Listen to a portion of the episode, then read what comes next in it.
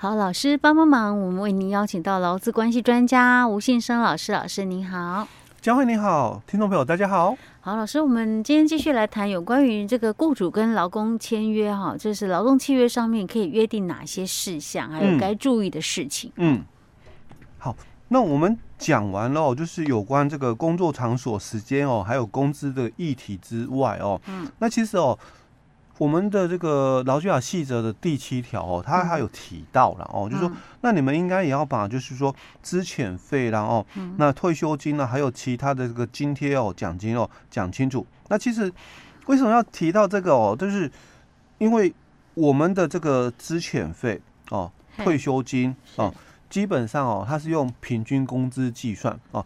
当然，这个是劳基法的细则第七条。那劳基法的这个细则哦，它是。早在九十四年的七月以前就已经有的东西，所以当然哦，我们后来大多数都是老退六趴了哦。那这个是照劳基法旧的哦所讲的，就是旧制保留年资的部分哦，这个退休金哦。是，那你还是一样啊，你必须把我们的这个工资讲清楚哦，因为后面一样他有提到了哦，就是这个奖金的一个部分，所以这个奖金哦就。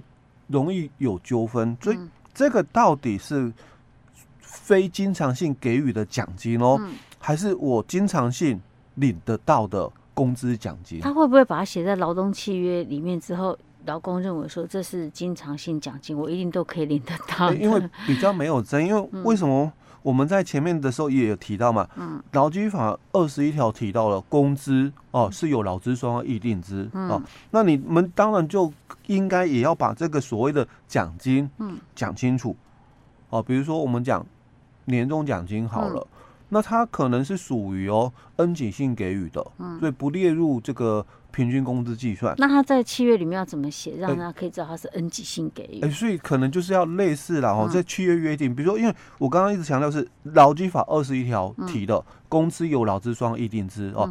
当然，你们有约定是最好哦。那因为法官哦，有有时候他也不是说很深入在。这个劳动法领域哦，所以有时候就会先看契约，你们有没有先这样事先的一个约定哦？那至于说你们所约定的到底合不合法，我们再来谈哦哦。所以基本上我们就会先看这个哦。那之后我们再来看说，哎，你们这个约定是不对的，抵触法律，那就无效，那是后续的一个问题哦。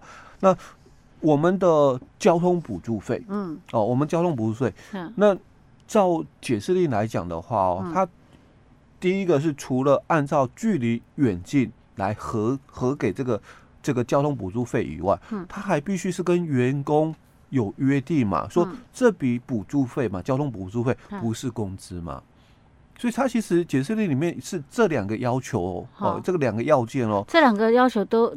的要件都要有，才能不算是工资吗？对啊，所以你如果假设这两个要件没有做到，它就算工资了。也不能是这样说啦哈，只是说 只是说，因为你两个要件都有达到嘛，比较不会有争议啊。那如果你第二个要件就是契约嘛，哦，没有这样白纸黑字写嘛，那你们就会会有争议嘛，因为毕竟当初雇主可能他他心里的想法就是。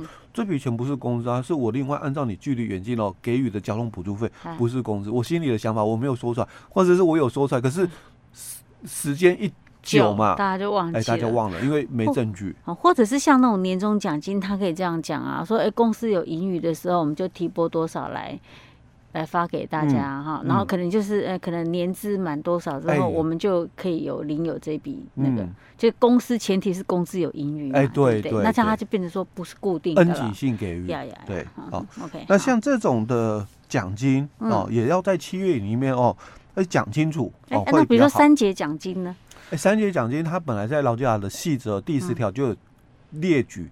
非工资的个部分，所以它即使是一定都会有，但是还是算非工资。哎，对对对，哦，那再来就是有关哦，应该遵守的纪律，嗯，哦，或者是奖惩的一些内容，嗯。哦，你最好也是在哦契约里面有说哦会比较好，因为毕竟哦微型企业啊，你可能还没有所谓的这个所谓的工作规则，因为。劳法规里面哦，劳基法七十条它是提到说，你的这个员工规模、事业规模到了三十以上哦，嗯、那你才要去依照你的事业的一个特性，嗯，你是服务业，你是制造业，你是营造业，那你才去定所谓的工作规则嘛，嗯，那那我现在刚创业啊，我的员工也没那么多嘛，是，我应该不用工作规则，而且有些可不好员工就一个，哎，对啊，所以很多就会这样 想，就忽略了啦，哎，我应该不用有工作规则吧，哦，那。你要不要有管理权、惩戒权？嗯，啊，如果你如果你是雇主，当然要有啦。哎，对，那你就要定嘛，纪律的问题嘛，哦，那你就要去定奖惩的问题嘛，嗯，那你就应该在契约里面来定，嗯，哦，那因为有定哦，嗯，所以大家就会有所谓的遵守的一个规范约束，但你没有定出来呢，嗯，那我我怎么知道我这样做违规？嗯哼，哦，那那你说，哎，法律有规定，所以。嗯，哪哪里的一个规范？因为劳基法没有超过一百条。嗯，哦啊，你说我我违反哪一条？嗯、哦，所以自己哦有这个做好这个管理这个部分是比较好的啦。哦，嗯、好，那这个是哦在契约要约定的时候要注意的部分哦。那接着就要问，嗯，那我可不可以跟他签一年的契约？一年一签？一年一签，但是实际上这是没有换人的话，就是都是他 的意思吗？哎、欸，对，要看工作有没有那个延续性，嗯，看那个他的那个工作性质，哎、欸，对，如果是这种，你都一直会有这样子的一个工作的话，就不应该签一年一聘啊。对，他基本上就要看。这个工作哦，它是不是有没有继续性、嗯、哦？那你只要有继续性的一个性质存在，嗯、那你就不能签这个定期劳动契约了、嗯、哦。不过实务上哦，确实啊，嗯、还蛮多公司哦，嗯、或者不要讲公司哦，甚至连哦这个很多的这个学校，嗯、哦，他也很喜欢跟这个老师哦或者医疗院所哦签一年一、哎，医疗人员哦签一年的一个契约哦。嗯，那因为他们。也可能都知道法规了哦，嗯、但是因为透过这样一年一签的一个方式哦，嗯、他说可以约束他们的一个行为。那照这样讲是不对的喽？哎、欸，对。可是大家都大家都睁一只眼闭一只眼啊，嗯、放任这种状况。嗯嗯。哦，基本上如果劳动检查哦、嗯、有看到的话，嗯，那这个就是处罚点。就你你这个工作是有继续性的，嗯啊，比如说我们劳动检查，他就会询问哦。那你们有没有签这个书面的劳动契约？有，你就要提供给我看啊。嗯、那如果你拿出来是哎、欸、这种的定期劳动契约哦，嗯、那你这个工作哦又是有继续性的工作啊，嗯、那基本上就是违反劳基法七十九条，嗯、马上哦就是两到三十万的一个罚款。嗯哼，所以我们不是有劳检大军吗？嗯，对，那这个就是。处罚点之一，对啊，这是太容易了，因为真的很多都是这样子啊。哦，这个是很注意的一个部分，大家知道我的意思吗？我们劳检大军呢？对，狼的斗，很很多啊。嗯嗯，那基本上我们只有四种的一个定期的一个劳动契约了哈，就是临时、短期、季节跟特定啊。那这四种的这个定期契约哦，它都有一个共通点，就是。属于非继续性的一个工作哦，嗯、那没有办法预期的一个结束的一个时间哦，那但是最多也只能六个月哦，那这个就是临时的哦。嗯，那比如说有些可能就是突然有这个需求哦，但这个这个事情解决之后哦，可能就不再需要了哦，那这种就是临时性的了哦。那另外就是预期哦，可以在六个月内的某一个时间点哦，就可以结束的哦。那这种就是短期的一个定期契约哦。那比如说我有员工产假啊，那可能就很清楚嘛，你是替代他的啊，或者我有员工请那个运留职停薪啊，那你也是替代他的啊。那这个就是短期的一个这个性质啊。那有些是受到季节原料的材料来源或者是市场销售的一个影响的啊，那这种的话哦，就我们讲季节性，它最多的话也是九个月啊。嗯、那因为是比较属于就是说特定的一个期间内可以完成的一个非继续性的一个工作的话，那这种是属于特定性。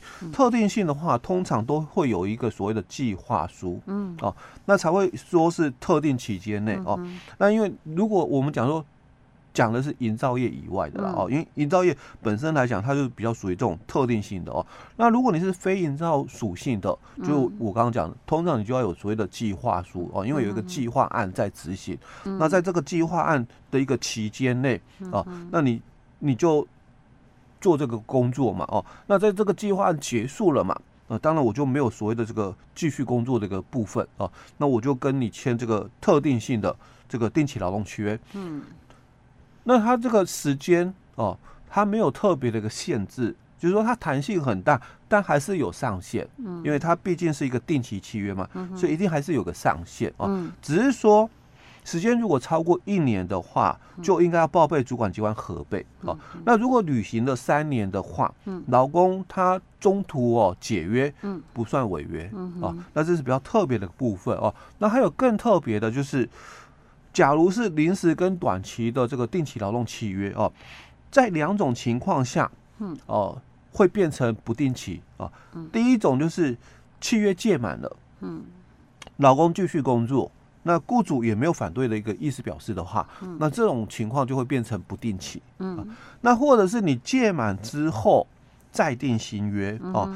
但是因为前后的契约加起来超过九十天，嗯，啊，但是我们刚刚讲哦，短期通常很多公司嘛，可能一签哦三个月四个月，啊，那基本上如果再签的话，那就一定超过九十天，啊，但他也不是说你超过九十天就算，所以他是两个条件都要，哦，那间隔啦，嗯，哦，没有超过三十天，就。